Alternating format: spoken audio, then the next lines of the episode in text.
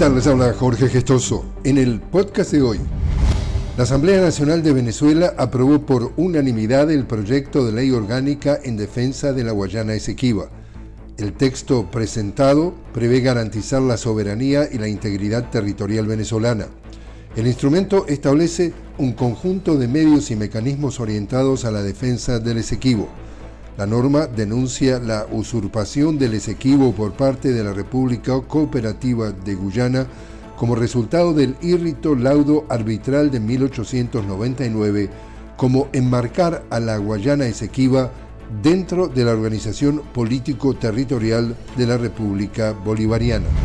En Perú, la presidenta designada Dina Boluarte cumple un año al frente del Ejecutivo.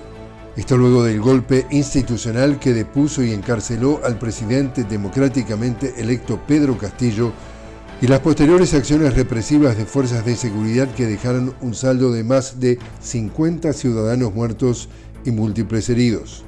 Sectores sociales además denuncian las alianzas entre el Ejecutivo de Boluarte y factores de la ultraderecha política, así como el desmejoramiento en los derechos laborales.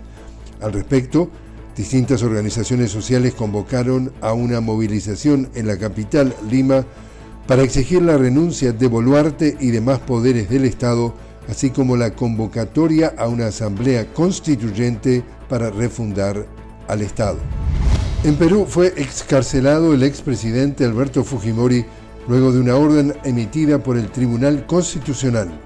La medida generó el repudio de familiares de las víctimas de violaciones de derechos humanos durante su mandato. Y de cumplirse hoy dos meses del conflicto, continúa la ofensiva israelí contra Gaza matando a 240 palestinos en las últimas 24 horas. Ya suman más de 17.000 los palestinos muertos desde el 7 de octubre y casi 2 millones de desplazados. La ONU ha dicho que el derecho humanitario internacional ha sido violado por Israel en Gaza. Y así es como está el mundo. Les habló Jorge Gestoso. Los invito a que me acompañen en un nuevo podcast de la noticia con Jorge Gestoso. Hasta entonces.